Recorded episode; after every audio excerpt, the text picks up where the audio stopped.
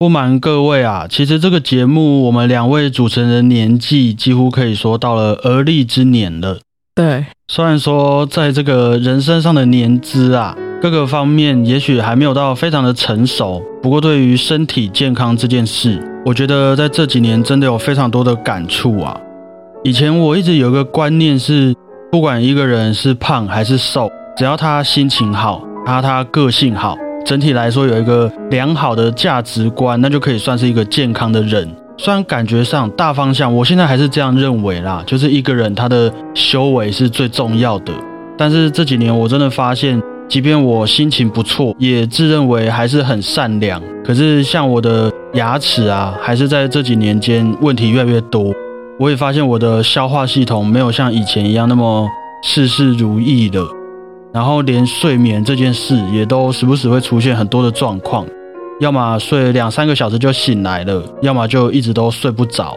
我觉得我越来越早起了，越来越有那种我们印象中的老人生活了吗？好像是诶，而且我比较不能乱吃东西，像以前一样想要吃什么就吃什么。譬如说我现在去吃吃到饱或者是火锅都会拉肚子，就是那种大家一起歘在一起的，你就会拉肚子。对。哎，诸如此类的这些状况，在这几年真的是接二连三的发生在我们身上啊，也真的让我对一个健康的生活稍微有了一点新的反思。那我们今天就健康的来聊聊健康这件事情吧。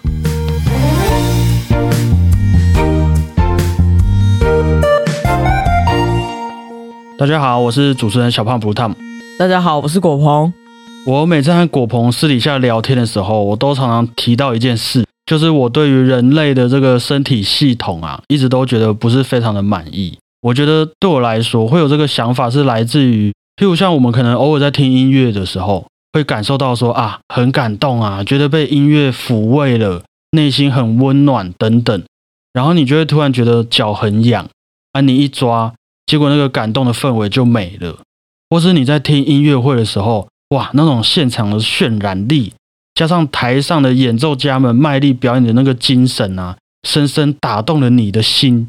于是你旁边的人就忍不住打了一个喷嚏，然后你就突然这个幻想都被抽离了，然后回到了这个现实的音乐厅当中。我有一次听音乐会的时候，正当听得非常投入，就旁边人突然打嗝，然后味道飘过来，我当下很生气。这真的是最糟的一种，而且重点是不只是声音，还有味道。对啊，这是一个三 D 的体验，四 D 了，等于说他又创造了一个新的环境在那个音乐厅里面呢。其实，在当下，不管是我们自己或是别人，发生了这些会打扰到我们的陶醉中的事情啊，真的啦，大部分还是都可以理解，毕竟是生理反应嘛，真的很难避免。你什么时候会肚子咕咕叫？什么时候会忍不住打嗝、打喷嚏？可是这种事情就对我来说真的很恼人，尤其又是当你很想要专注在一些事情上面的时候，就会很不希望你的身体来出这些状况打扰你。即便像我已经跟自己的身体相处二十几年了，诶，其实很久了。假如说是朋友的话，那二十几年我也应该超级了解你了吧？我还是偶尔会很搞不懂他什么时候要给我发生什么样的状况。你看，我们现在每个礼拜都会录 podcast，都会录节目，然后我的颞颌关节就突然受伤了，所以我讲话的时候就会开始发出一些声音，他就一直在那边提醒我说：“哎，要开始保养你的关节了哦，不要再忽视你的身体健康了哦，不然下一次我也不知道会出现什么问题哦。”我就会觉得我的身体会一直拿这些病痛来威胁我，让我一定要去关心它。不能每天都活在什么音乐的幻想世界里面，所以今天要点播的第一首歌，就献给这个即将还会陪伴我们大家度过不知道几十年的我们的身体——肖邦的降 D 大调摇篮曲。据我所知，这是肖邦的唯一一首摇篮曲，也非常具有他个人的一种魔力啊。左手的低音部分很平稳的帮我们设立出一种氛围。然后右手的高音声部再去幻化出一些由不同颜色晕染出来的梦境。我知道很多人都听我们的节目睡觉，虽然我是没有理解到为什么可以睡得着啦，可能听我的笑声就想睡觉吧。那你那你多笑一点。不过无论如何，有成功睡着也是很不错的一件事。毕竟这也是一个对我来说啦，能够好好和身体相处的模式。那既然如此，我们就一起好好的休息吧。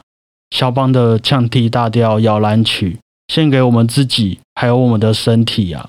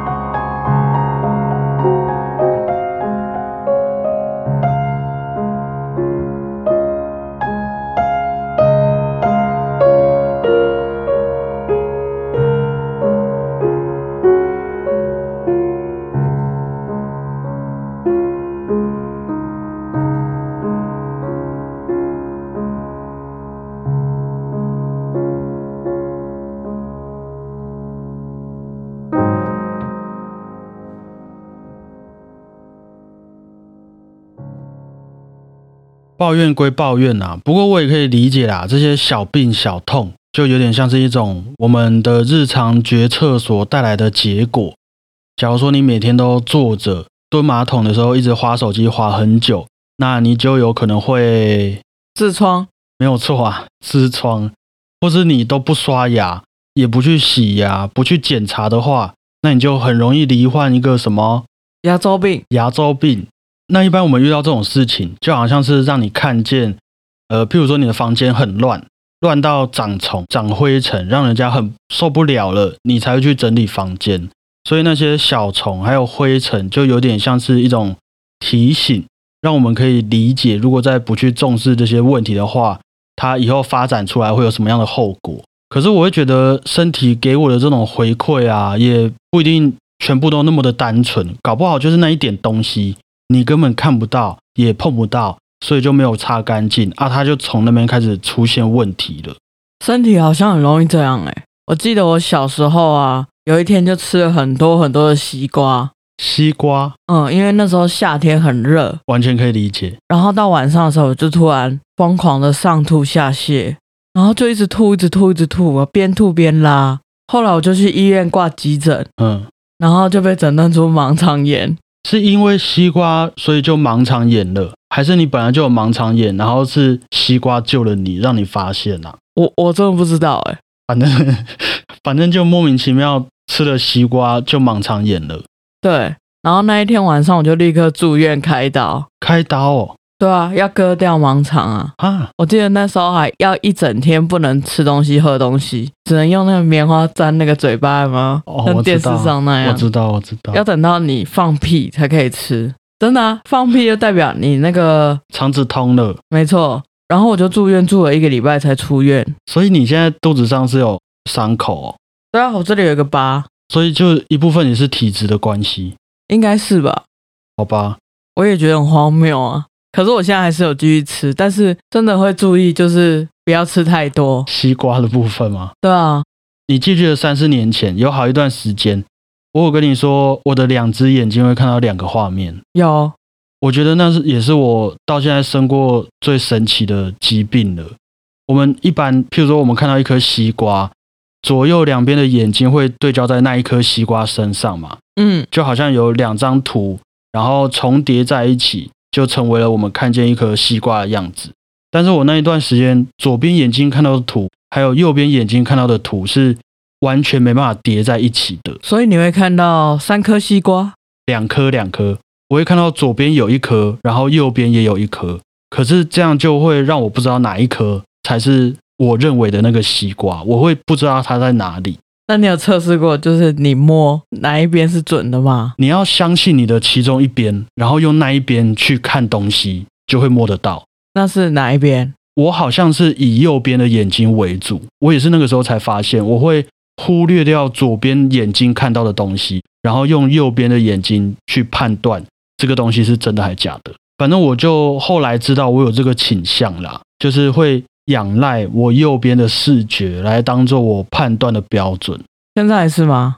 现在还是，所以我现在的左边眼睛其实视力有点不好，我觉得这应该是你大脑的问题，我脑子有问题，是不是？因为对啊，不然你没事为什么会仰赖单边呢？有一点是那个时候形成的一种习惯啦，因为这个状况有点像是我不知道大家能不能体会，就像是你斗鸡眼的时候看到的画面，只不过我是高清版本的，就是你左边右边的西瓜都很清楚，然后它们中间的景象还会重叠在一起，所以你会整个很混乱。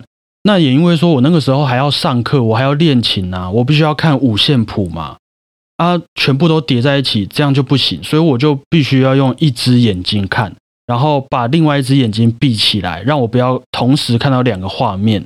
所以我那个时候就养成，我也不知道为什么，我就习惯用右边的眼睛去看。我觉得用右边的眼睛看，我会比较抓得到那个重心，然后知道说，哎，这个东西，譬如说跟我的距离呀、相对的距离，我觉得这个有点难解释，除非你真的这样子生活过。为什么你那个时候没有马上就去看医生？我马上去看呐、我是先跑去看眼科，就是一般那种眼科诊所嘛。啊，眼科就跟你说，哦，你这个叫做复视，就是复杂的复，视野的视。然后医生就跟我说，你这个情况最好去大医院做一个全面的检查，因为这很有可能是脑瘤，或是脑中风，或是糖尿病。因为你的脑瘤可能会压迫到视神经嘛，也太多了吧？所以我就赶快去医院挂号，挂了眼科，他就帮我检查完，啊，证明说我真的一直都看到两个画面之后，我忘记他怎么帮我检查，反正就是遮住我一只眼睛，然然后他就是用一个板子叫我对什么红色点点、绿色点点，然后我朋友在旁边，他就亲眼看到那个指示的绿色点点在明明在正前面，可是我指在左边。反正后来有检查出来，我好像是左边眼睛的那个焦距跑掉了，他没有跟我的右边眼睛合在一起。那怎么办？因为他这个就是我也不知道是脑神经还是视神经之类的，要做一个全面的检查，所以我就开始住院，然后抽血，去做那个断层扫描等等，就是那个机器把你送进去的那个。然后到了住院的第二天，我觉得蛮快的，医生就叫我过去看检查结果。啊，你也知道，去看结果那一路上，就是你会非常紧张，毕竟前面的人都跟你说你这个有可能是什么状况。我自己的想法是很豁达啦，主要是。我就在想说，万一真的怎么了，我要怎么和家人朋友去说这件事情？我是要在脸书上发文，假装很乐观吗？还是我就消失在大家眼中，是对大家来讲比较好的？就到这个地步，然后就到了医生的那个诊间呐，他就看了一下手上的资料，然后跟我说：“你没有脑瘤啊，你也没有其他问题。那为什么会这样？我自己也觉得很奇怪。”不过很有可能是因为你之前感冒的时候有病毒感染到你的神经系统，所以引发了这个复视的状况。然后医生还说，就是鉴于我的这个复视好像没有那么严重，你就这阵子好好休息，过几个月就会好了。啊，我也对啊，真的觉得这段经历很神奇啊。可能平常大家在看这个世界视野都很正常，很难体会复视是什么样的感觉。但我经历的那段复视的日子，真的觉得很痛苦。无时无刻，只要我没有就是 wink，把一边的眼睛闭起来，我就是同时看到两个世界。那你现在好了吗？我现在应该算是完全好了，除非你要我看到最左边的时候，我还是会看到两个，可是是最左边的时候才会。那你是怎么好的？我也不知道啊，我后来就真的照做啊，我就过了好几个月那种睁一只眼闭一只眼的日子。那直到有一天我睡觉醒来，就发现哎。我的世界恢复正常的，就睡觉起来就好了。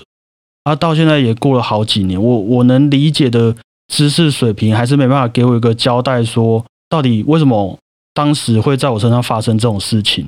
所以我觉得也因为这些经验呐，也让当时从音乐系毕业的我啊，开始对医学系的朋友们抱着一种有点心疼但又有点崇拜的感觉，因为他们。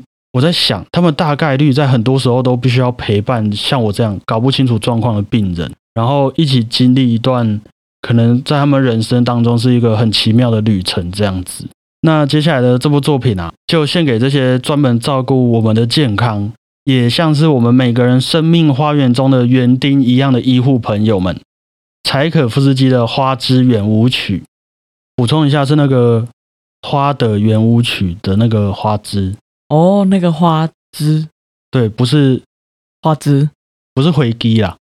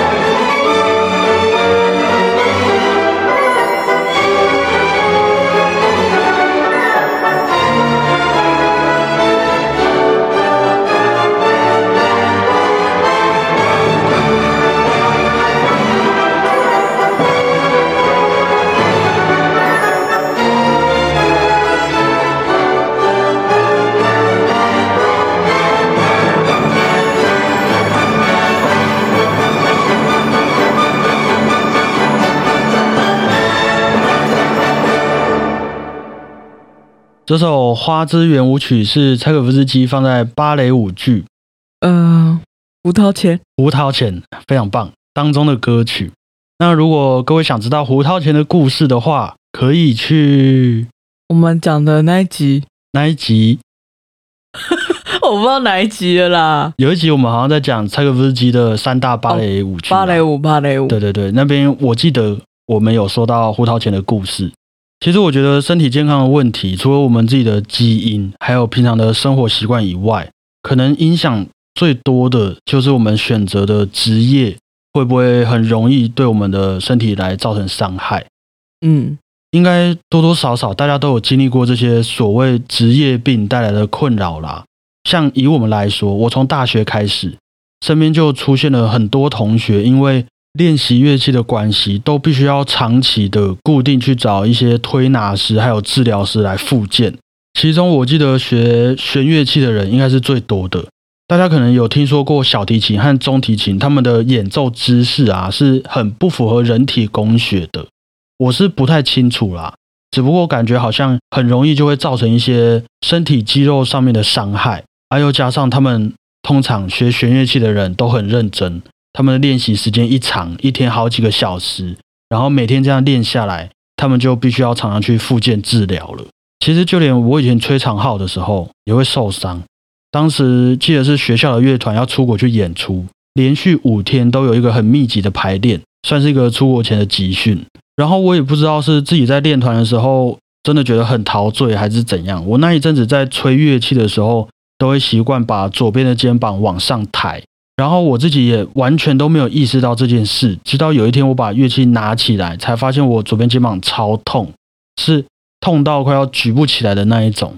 可是当天乐团还是要集训，所以你就要敬业嘛，你也只能硬着肩膀继续练习。到那个时候我才知道说，哦。原来那一阵子我吹乐器的时候，都会一直把左边的肩膀抬起来，所以才会痛。我记得痛到整个演出、整个巡演完结束，我还刻意让自己有一段时间都不要练琴，我的肩膀才开始慢慢变好的。我以前吹乐器啊，因为我们右手不是要拉滑管，对，然后要一直这样这样嘛，我会用手腕，不是你不要跟我这样，你要跟大家说，呃，我们要一直用右手拉滑管，嗯，然后我们会用手腕，不知道大家理不理解啦，有点像是意大利人在说哦，好好吃的那种的那个，你会用到手腕对对的这种对地方。对。然后有一阵子，我的手腕上面就长了一颗不知道什么，那个好像是什么胶囊肿炎，我不知道胶囊胶囊肿，哦，好像就是使用过度，然后它的组织液跑出来，啊，你也使用太过度了吧？我不知道为什么啊。然后我就去复健科看，他就叫我要休息，然后我就想说不行啊，我要吹乐器，我要怎么休息？对啊，这是我工作没后来我就去针灸，好像就蛮有用的，啊，会痛吗？是不会痛，但是就会有一颗，你会觉得很烦。所以后来就没有再复发了，吹多的时候好像还是会有，使用过度也会有。至少现在没有了啦。对啊，所以要好好努力录 podcast 好不好？好，好，我觉得，我觉得这种生病的故事真的是讲不完啊！人类的身体真的有一点太精密了，任何地方只要疏忽了，就可能会产生问题。回过头来啦，这些问题啊，无论我们当下心情有多好，个性有多善良，真的多少还是会被影响到自己的情绪。就像我复试的时候一样啊，你每天一睁开眼睛就看到了两个世界。看书的时候也两本书，然后你两只手放在你的眼前就会变成四只手。我不知道大家能不能体会这种感觉，而且是 every day 跟 every time。就以我的个性来说啦，我虽然还是很乐观，没有想不开，也没有特别什么胡思乱想，但是我真的觉得这种状况会很烦呐、让人家很不爽。最后我的情绪也是在那个时候被身体健康影响的非常深。你在一开始有什么征兆吗？我可能有一点点，就是一开始刚出现的时候，你会觉得可能是你太累，或是用眼过度之类的。可是你隔天一起床，你就会发现你没有看错，这是真的。因为你睡觉，你眼睛有休息嘛，你休息完之后还是两个世界，那就逃不掉了啊。说真的，我那个时候是非常暴躁的啊，就是整个情绪都非常不稳定，因为就一直有两个东西在我面前晃来晃去。然后我又不知道哪一个是真的，所以虽然可能有点晚啦，不过也是这几年我才真的慢慢理解到说，我们可能自认为自己的心情很好啊，个性也很好，不过当身体真的出了问题的时候，说不定这些心情跟个性也都会一起变掉。毕竟很少人能真的完全掌握自己的身体状况，所以也很难确保当身体真的出了意外的时候。自己的精神和情绪一点都不会受到影响。像我记得你以前有骨折过嘛？对，你骨折那一段的心情怎么样？我那个时候也会觉得很烦，因为你一早起来，然后你要去上厕所，你就会下意识的去走路嘛。可是你走到一半，才发现，哎，你的脚好痛，一种身体没办法自己控制的感觉，就好像今天突然给你一根筷子叫你吃面的那种感觉。哇，很不爽。所以啊，我也是。有了这些类似的经验，那在这阵子就开始非常严格的照顾身体健康了。为的也不是说单纯我们要头好壮壮啊，还是变成什么勇士这样，是为了同时确保我们的心情跟个性可以一直很健康强壮，也确保他们不会被自己的身体状况给影响的那么深，所以我才做这个决定的。而且我觉得目前在这个健康生活的路上啊，就是你真的。意识到说自己的身体有慢慢变好之后，也会连带着我的个性跟心情也会受到了一点启发呀，或是变得不太一样，跟以前的那一种思考模式。我觉得以后有更多感想再分享给大家，我们保留一点故事的成分起来，不然我怕这样子每个礼拜分享那么多会讲完。那今天要点播的最后一首作品，是我在做有氧运动的时候原本要听，后来真的听不下去的曲子。维瓦蒂的四季冬的第一乐章，我原本是想说运动怕无聊，我就去找一些画面感很强的音乐来听。可是我又不想要太吵，所以我就选了古典音乐，然后我就找了维瓦蒂的四季。结果就整个情绪被弄得很不平静啊，没有办法好好运动。就譬如说我跑步好了，我是想要好好的跑步，可是会一直一直被打扰的感觉，所以我就不听了。对啊，你干嘛听那么激动的音乐？反正我就是没有考量到我自己还是有情绪波动的这个问题啦，所以我就后来真的受不了，我就不听了。可是那还是我啦，就还是拿来点播给大家试试看呐。如果你现在不是正要睡觉，或者你正在开车的话，我觉得既然讲到这边，你就也站起来一起动一动吧。说不定哦，这首维瓦蒂的四季冬的第一乐章啊，配合上你们这个运动，你们会觉得哎呦很有感。干劲十足，吓我一大跳，我以为要讲什么。下次那个起音不要那么用力。干劲十足，OK。如果你们喜欢的话，还有超多我都没办法和运动一起听的音乐可以分享给大家。那以上就是今天的小胖电台。最后还记得我们之前有一集练习了台语吗？嗯，我们今天来用一句客家话当做今天的结尾哈。一二三，身体空天。万事以一，这句客家话呢，就是身体健康，万事如意。那我们再重复一次：身体空天，万事以一。谢谢各位，我是肖胖补汤。谢谢大家，我是郭鹏。维瓦蒂的四季，冬的第一乐章，希望大家会喜欢。大家再会，拜拜。